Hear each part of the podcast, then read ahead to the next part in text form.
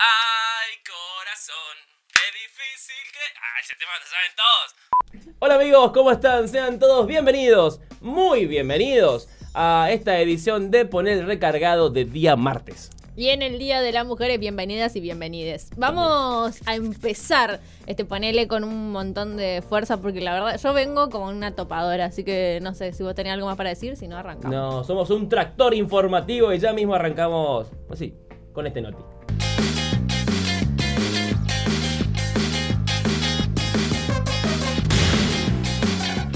Y así, con mate en el medio de esta mesa donde se cocina la información, vamos a analizar lo más importante de esta región, de, esta, de este sector NEA del país, en este segmento denominado...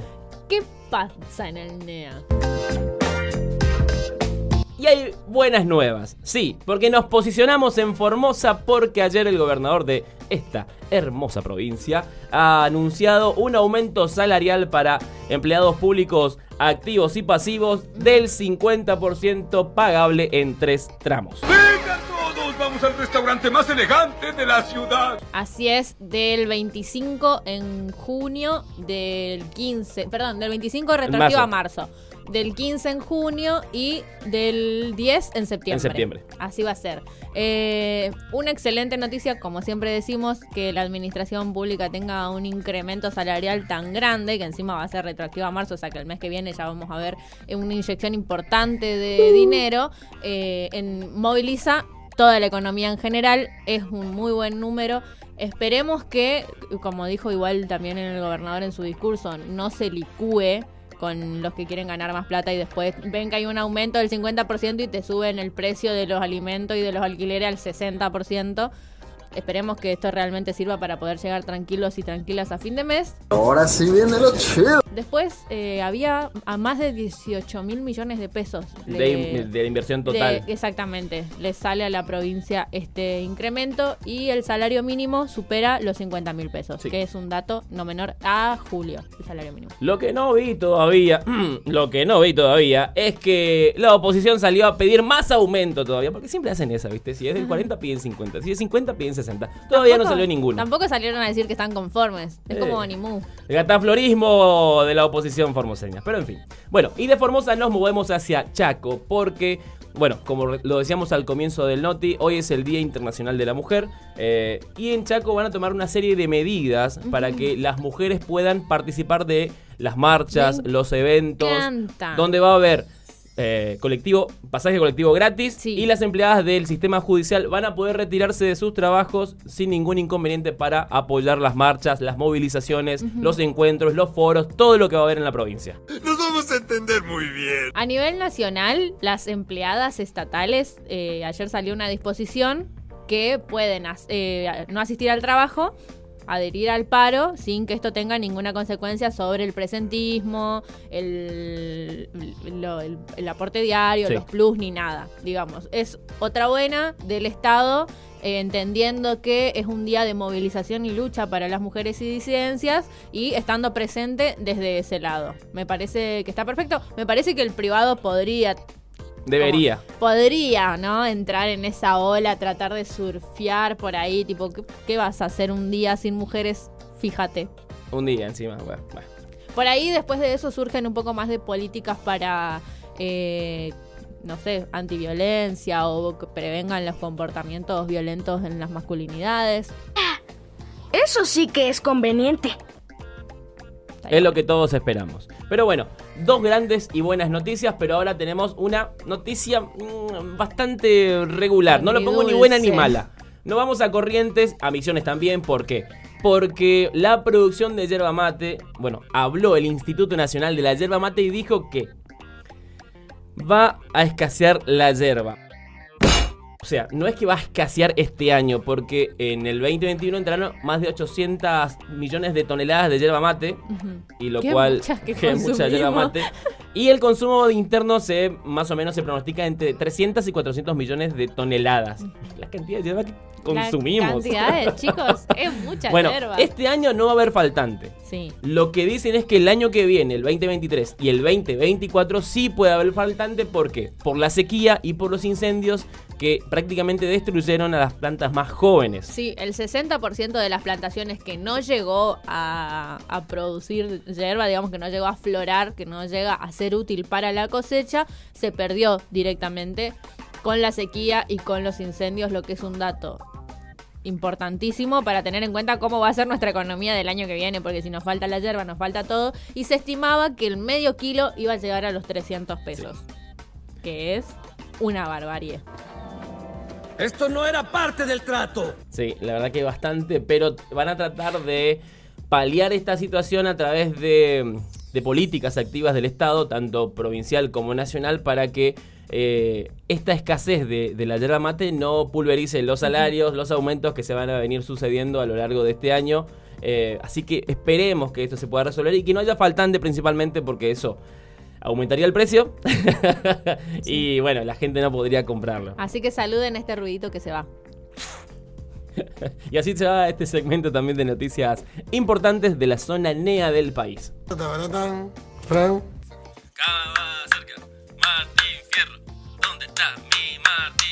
La verdad no me gusta cómo pesa esto. Realmente espero saber cómo pesa uno de verdad y por qué no mejor dos. Estaría bueno tener como un par de marcuernitas para hacer ejercicio mientras te decimos las noticias bizarras. Sí, señor. Y bueno, la verdad noticia nos lleva a España. Bueno, como sabrán, mucha gente, muchos países, muchos presidentes están ayudando a Ucrania de diferentes mane- maneras, dándole asilo a los ucranianos, mandando ayuda humanitaria, No dándole armas, otros también. Pero en el caso de España, la- una- un canal de televisión salió a la, a la calle a preguntarle a la gente cómo podría ayudar España a Ucrania. Y una mujer responde que lo mejor que podría hacer España para ayudar a Ucrania es que todos sus habitantes sean veganos. No digas mamadas, Mary Jane. Por. Porque dice que O sea, sí, igual.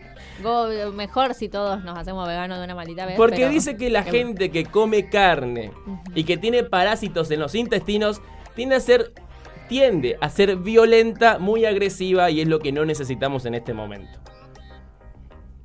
Ahí tenés. Sí, Andá a chequearlo. sí, a la hostia de tu madrina de confirmación. Claro. sí. A ver, yo creo que los parásitos están comas verdura, comas carne o comas barro. Mm, Son distintos, no sé qué onda. Igual todos tenemos un ecosistema dentro del cuerpo, eso lo sabemos. Sí, no, es un multiverso de bacterias. No sé si la carne pone violenta a la gente. A mí No me tengo pone- idea si tiene que ver. A mí me pone violento cuando se me pincha la moto, ponele. La verdad que sí. Pero no sé si. Pero bueno, es la teoría de esta mujer española que lo mejor que puede hacer España en este momento para ayudar a Ucrania es que toda su gente sea vegana. No necesito esa comida para ser feliz. La clave, mi hermano, es no ser muy exigente. ¿Discutible? Puede ser. Sí. ¿Servirá? No lo sabemos. Así que, Pueden probar. Zelensky, teléfono para vos. Así que- Fran, Bueno, pasamos a la segunda noticia, en este caso una historia de TikTok donde re en esta igual, ¿eh? Porque una pareja se casó, y lo cual es lo más normal del mundo quizás, pero se casó con una temática, ¿Una pareja hetero? hetero. Ajá. Se, casó con una temática y fueron vestidos al casorio de Shrek y Fiona. El ogro se ha enamorado de la princesa. ¡Qué gracioso! ¡Un ogro y una princesa! Ah, qué la mejor historia de amor ever. Felices por siempre, diría Shrek. Eh, pero la, la historia sigue porque los invitados tenían que ir vestidos con la temática. Ah, me encanta, sí. Si algún día caigo en esa de casarme y no van disfrazados, tipo, no van a entrar a la fiesta. Había gente vestida de hadas, había un burro, había una galletita de jengibre. Me gusta. O sea, re temática el casorio, todo bien. Pero ellos te garpaban el disfraz o Ah, la... No tengo idea, no tengo idea. Pero. Porque Lo es idea- un costo, ¿eh? Sí, no, por supuesto. Pero la idea es que vayas vestidos como la temática. Me, ima- me imagino ese casorio habrá sido como. Me imagino cuando El toda fin- la noche sonando. ¿Cómo es? En Smash Mouth. La, la, la, la. Y el final cantado con el burro Living la vida loca. Claro. Y Ricky Martin. Toda la noche. Claro, ¿viste? Toda la noche de Ricky Martin y, y Smash Mouth. Y el soundtrack de. Re en esa, ¿eh? Me gusta. Re en esa, ¿eh? Me, cierra hacer- el casorio con la temática. Hagamos, hagamos un cumple. A ver, Cristian, si tenés que elegir una película para casarte de esa temática, ¿cuál elegirías? Por ti, baby. Sería Batman. Terminator es muy buena. Sí, sí, sí. Es muy buena Sana, Sana me cierra claro. hacer del T-1000. Hasta la vista, baby. Bienvenidos a la gente que se quiera casar con temáticas de películas de, de Disney o de DreamWorks. A- vayamos a otra noticia. Ayer contamos la historia de una chica de OnlyFans que para evitar que siga la guerra propone tener sexo con rusos y ucranianos. Bueno, hoy la, la historia es de una piba de OnlyFans también, eh, una de las más famosas de Escocia. Una piba de 26 años que está ganando mucha guita eh, vendiendo su contenido erótico, pero también por pedidos bastante fetichistas de sus seguidores, porque hay gente que le paga muy buena plata por, por verla mear en una taza. Eso es de gente muy cochina. ¿Y le emboca? Perdón. Por mear en una taza y porque se embardune con comida el cuerpo. Bueno, lo de la comida, claro, es como. Sí, lo de comida es normal. Ponele, por plata ponele- capaz lo hago. Pero, Pero- me dar en una taza, boludo, se me hace que debe ser re incómodo. eh, Como tenés sí. que nivelar el chorro aparte, porque si no un Sí, enchastre. la presión también. Eh, no mames, qué asco. Y hay una cuestión acá. eh, Claro, ustedes porque tienen el cañito en la extranjeramente, entonces ven de lejos, pero nosotras no sí, podemos. es difícil, yo eh, no lo pensé así. La gente conmigo la tiene más fácil. No, no lo vi así, no lo vi así. Eh, Claro. Pero lo que dice esta piba es que hay gente que le paga muy buen dinero y gana muy buena guita, mil libras a la semana, que son más o menos como 150 mil pesos. Solamente por mostrarse meando. Yo la verdad, sí, sí. Es muy buena plata, ¿eh? Es muy buena plata. ¿Quién te dice? Ah, Incluso con- uno, contrataciones al MP. uno, uno de sus seguidores... Mi próximo Martín Fierro por me dar una taza. eh. Uno de sus seguidores incluso fue un poco más y le gustaba tanto cómo meaba, de verdad esto lo dice ella, que le mandó un juego de tazas especiales para ver su meo. Sí, bueno, ¿quién tiene hambre? Hay gente para todo en este mundo y yo no me voy a poner a juzgar a nadie. ¿Y qué decirle a la gente que tiene su fetiche? Bueno, si te gusta ver cómo mea la gente, metele, hermano. y vos, y- bueno, la otra gente gana plata. Bueno, Claro. todos contentos. Así funciona la economía. bueno, y así cerramos este segmento de noticias bizarras. Fran. Y llegó el momento en el cual vamos a ahondar en el conocimiento nuestro, para que ustedes estén al tanto de lo que pasa en el país, eh, en este segmento llamado ¿Qué pasó ahora? La p madre. Vamos a hablar ahora de una nueva política inclusiva del gobierno nacional, algo que ya había anunciado el presidente Alberto Fernández en la apertura de sesiones, y es las licencias para las tareas de cuidado. Me parece que es algo muy interesante de analizar y que se pueda proyectar a largo plazo. Ajá, ya estamos progresando. Está bueno porque es como que el objetivo de este año, digo, el año, el año pasado se nota que la decisión política iba por el lado de la inclusión de disidencias a la vida laboral, al, Sí. al mercado laboral. Este año se nota que la decisión política va por eh, e- equiparar la cantidad de tareas de cuidado a las que se dedica eh, cada uno en su casa. Digo, sabemos que más del 70% de las tareas de las casas las realizan las mujeres y las disidencias.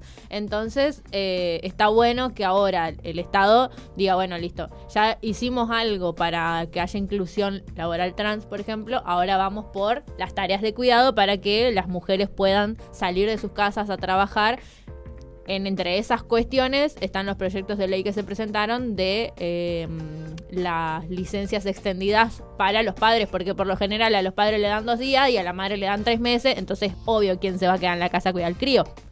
Por ende, está bueno que estas cosas, primero está bueno que se den cuenta y después está bueno que cambien. Sí. Y al que no le gusta, que se joda. Bueno, por eso se va a presentar un proyecto en el Congreso de la Nación para que esto se pueda aplicar a través de una ley. Espero que se apruebe por unanimidad. Esperemos que todos levanten la mano positivamente. Eh, y bueno, entendiendo esto también, la directora de políticas de género de, bueno, de la Nación habló de que antes de hablar de brecha salarial están las tareas de cuidado y es lo primero que hay que resolver para que después los otros se vaya dando. Y, y me parece que es una excelente decisión del gobierno nacional, así que lo celebramos en un día muy importante también donde esto también forma parte de los reclamos.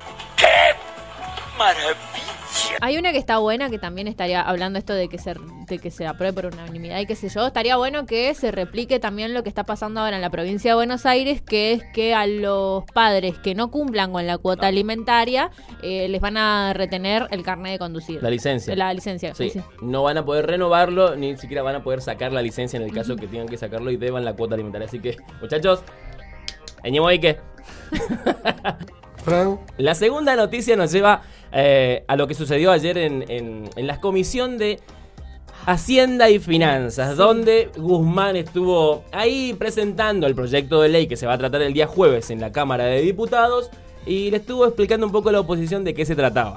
Doy clases los jueves, no cobro mucho. Yo no puedo creer que no quieran leer 130 páginas. Hicieron un escándalo por tener que leer 130 páginas.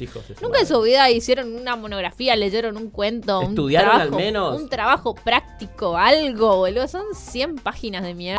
Sí. Doble faz. Era como la discusión de Rachel y Ross, boludo. Era como, eran de frente y de atrás.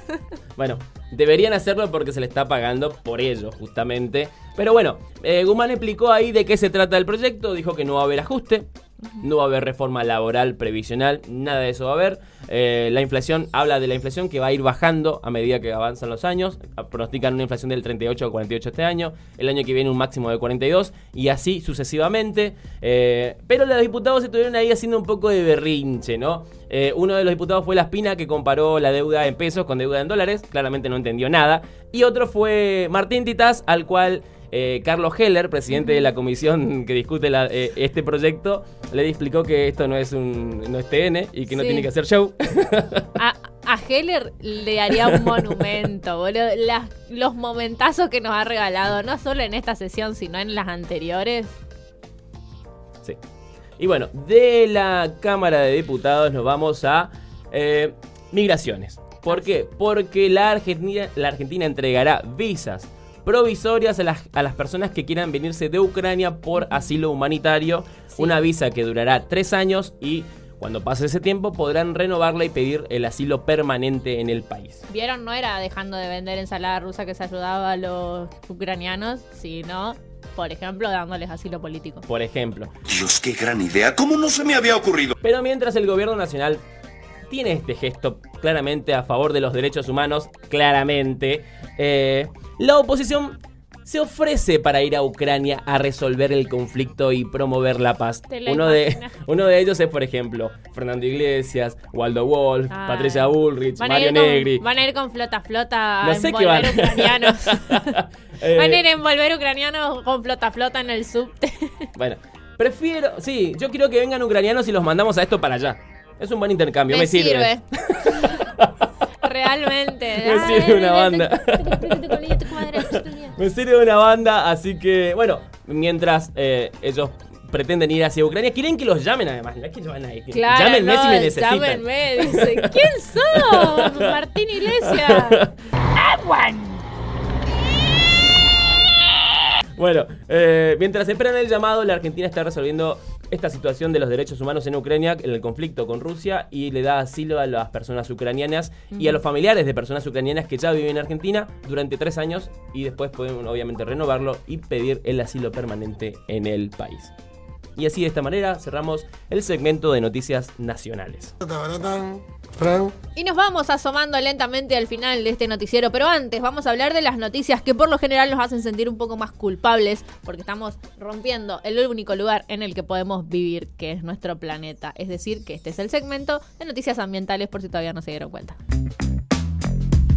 Sí, y algo que lentamente también va hacia la agonía es este planeta, como ya decía Nati. ¿Por qué? Porque la gente no toma dimensión de lo que hace y lo que tira en los ríos, mares, océanos, etc.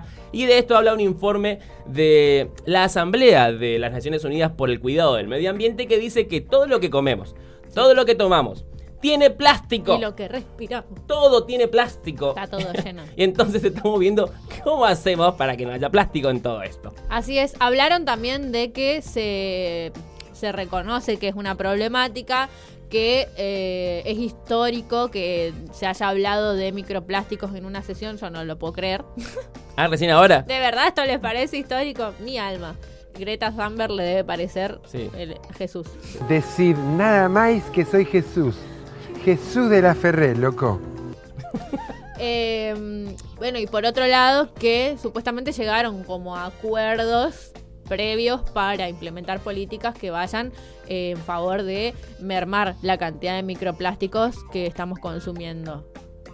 ¿Cómo? ¿Solo eso? No sé, chiquis, podría haber sido un mail. Sí, la verdad, tipo, hasta que no hagan algo que efectivamente termine con la producción de plásticos y microplásticos. Sí, y para todo esto tuvieron que reuni- reunirse en Nairobi.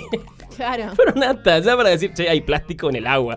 Muchachos, eso lo vemos nosotros en Man- todos los días. PowerPoint por mí, era lo sí, mismo. muchachos, eh, todo por los viáticos, déjense de joder. Eh, bueno, y de Nairobi nos vamos a la NASA, porque la NASA ha sacado un comunicado que dice que hace calor en el planeta. Vaya novedad. Eh, La verdad que para hacer la NASA, bueno, bastante básico el comentario. Pero Sí. sí. dicen que los últimos ocho años fueron los más calurosos desde que se tenga registro. sí.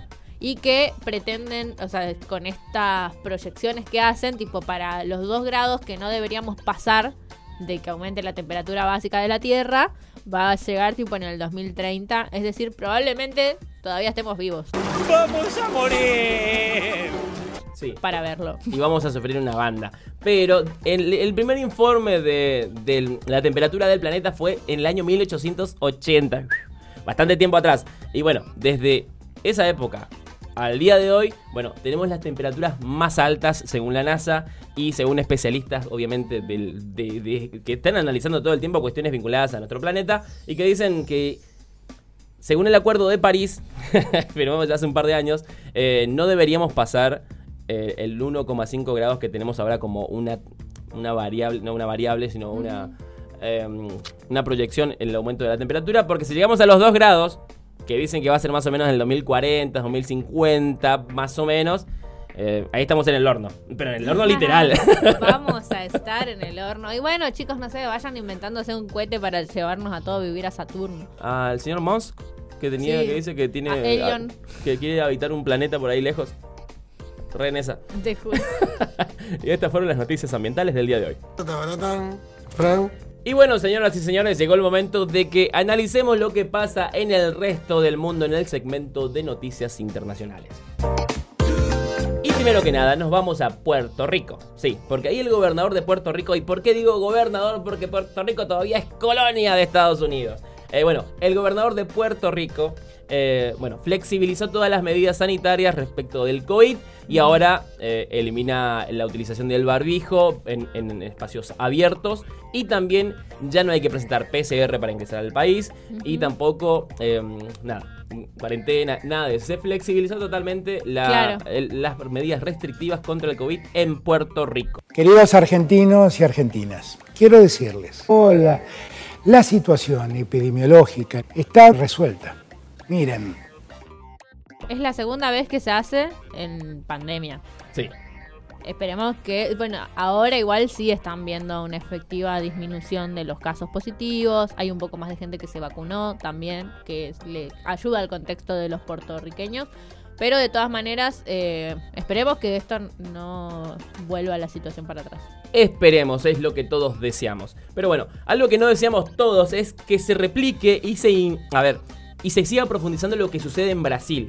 Porque salió un informe, me parece extremadamente severo y serio, de que en Brasil en el 2021 hubo una violación cada 10 minutos. Sí. O sea, Eh. más de 56.000 violaciones en Brasil en el 2021.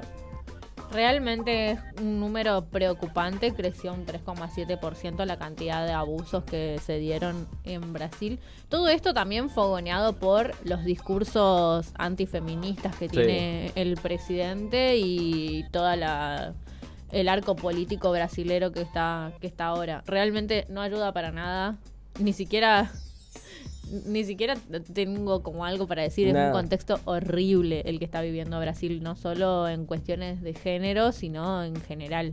Sí, en políticas inclusivas, económicas, sociales, políticas. Bueno, de hecho, una militante feminista que era contraria al gobierno de Bolsonaro, la mataron Sí. en sí, la calle. Sí, Era diputada. además.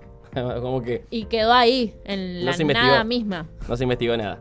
No se investigó. Pero bueno, esperemos que lo de Brasil no siga sucediendo y no se replique en otros países y que estos números, por favor, bajen. Porque la verdad que no. Es que sin no- políticas eh, No, no, se hay puede. cómo. No se puede. Es- es- a ver, es muy difícil. Y Bolsonaro no tiene la, la- el deseo político ni la decisión política de llevar adelante políticas contra la violencia de género. Claramente. Incluso lo fogonea todo el tiempo. Lastimosamente.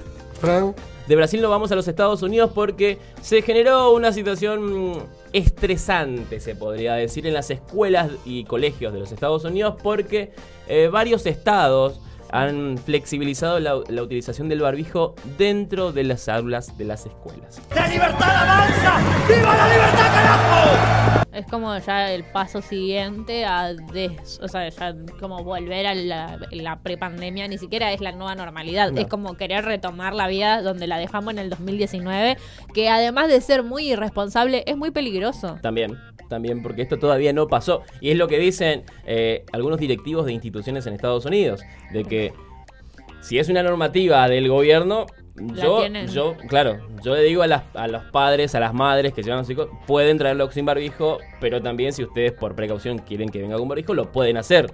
Y ahí están los profesores peleando entre una situación y otra. Claro. pero es como rara todavía esto. Pero no son todos los estados de- del país del norte que flexibilizaron esto, sino son muy pocos todavía, son 5 o 6 estados. Pero Pero tienen a los principales distritos Sí. educativos. sí, exactamente. Así que Así que vamos, vamos a ver, esperemos que todo salga bien y nadie se contagie por no llevar barbijo dentro de las aulas en los colegios y escuelas de los Estados Unidos. Y así cerramos el segmento de noticias internacionales.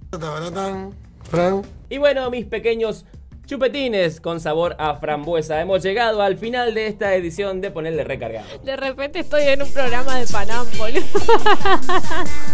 Pero hay que darle mucho love a nuestros seguidores. Ah, tenés razón. Y por eso es que antes de irnos, le vamos a dejar un segmento de local, como siempre. Lo hacemos en este caso con eh, algo bien power para levantar nuestro martes. eh, en este caso con una canción de Ojo Cuervo. Sí, que se llama Resiliencia. y Así con es. este tema Iken nos despedimos y nos encontramos nuevamente el día de mañana. Cuídense.